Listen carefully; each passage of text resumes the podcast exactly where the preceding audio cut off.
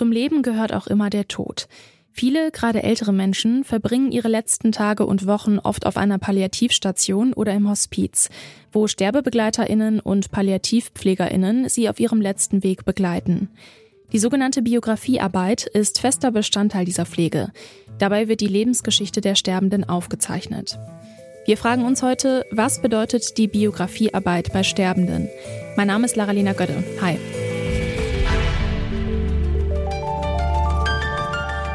Zurück zum Thema.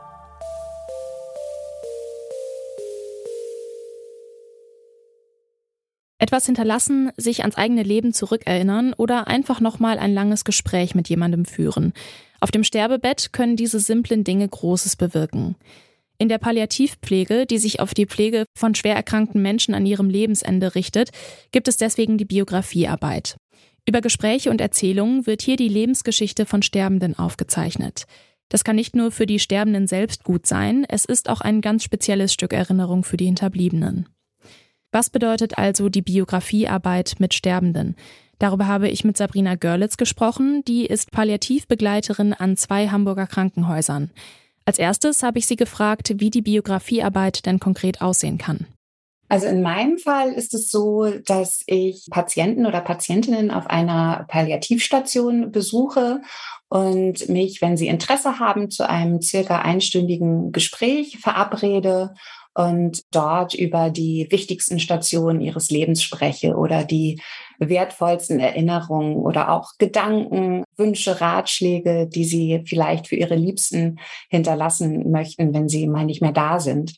Und dieses Gespräch zeichne ich auf. Also es gibt eine Audiodatei, die ich dann danach verschriftliche und am Ende entsteht ja so ein 10, 12, manchmal auch 14, 15-seitiges Booklet in den eigenen Worten des Patienten oder der Patientin, was er dann ja seinen, seinen Liebsten verschenken kann. Und es geht eben darum, ein Teil des Menschen, der gehen muss, festzuhalten. Also ein Teil, der hier bleiben darf von ihm sozusagen. Um die letzte Zeit der Menschen zu erleichtern, wird die Biografiearbeit angeboten und das ist schon seit mehreren Jahren eine anerkannte Methode in der Palliativpflege. Was bedeutet die Arbeit aus Ihrer Erfahrung für die Sterbenden selbst? Also ich glaube, für die Sterbenden ist es einfach zum einen ja ein Rückblick und insofern auch ein feststellen, hey, mein, mein Leben ist wahr, ne? das hat wirklich stattgefunden. Ja, es geht jetzt zu Ende, aber es hatte eine Bedeutung und ich hinterlasse Spuren. Und insofern ist die Biografiearbeit in jedem Fall auch ein Stück Trauerarbeit. Also ich gucke auf das, was war und erkenne, dass es jetzt vorbei ist oder bald vorbei sein wird. Aber ja, dass mein Leben auch quasi dadurch nur ein schöpferischer Akt gewesen sein kann, dass es endet. Ja, so kann man das vielleicht sagen. Wie ist das für die Hinterbliebenen, die die Biografien dann irgendwann erhalten? Was haben Sie da erlebt? Auch da ist es ganz unterschiedlich. Also ich erinnere mich zum Beispiel an eine ältere Dame, die also voller Liebe von ihrem bereits verstorbenen Mann erzählt hat und wirklich nur auf die guten Zeiten schauen konnte und auch nur auf die guten Zeiten schauen wollte.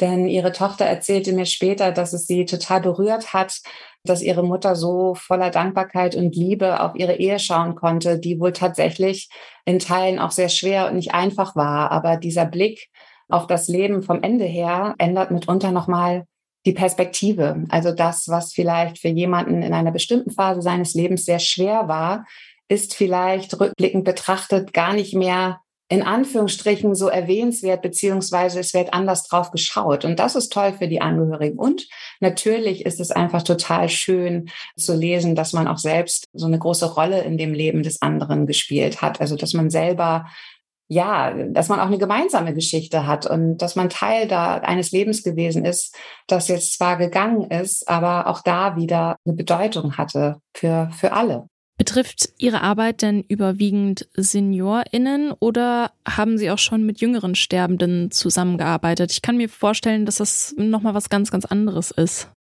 Ja, also naturgemäß ist es natürlich glücklicherweise so, dass die meisten Menschen versterben, wenn sie älter sind. Aber auf einer Palliativstation ist es natürlich auch immer wieder so, dass jüngere Menschen dort sind.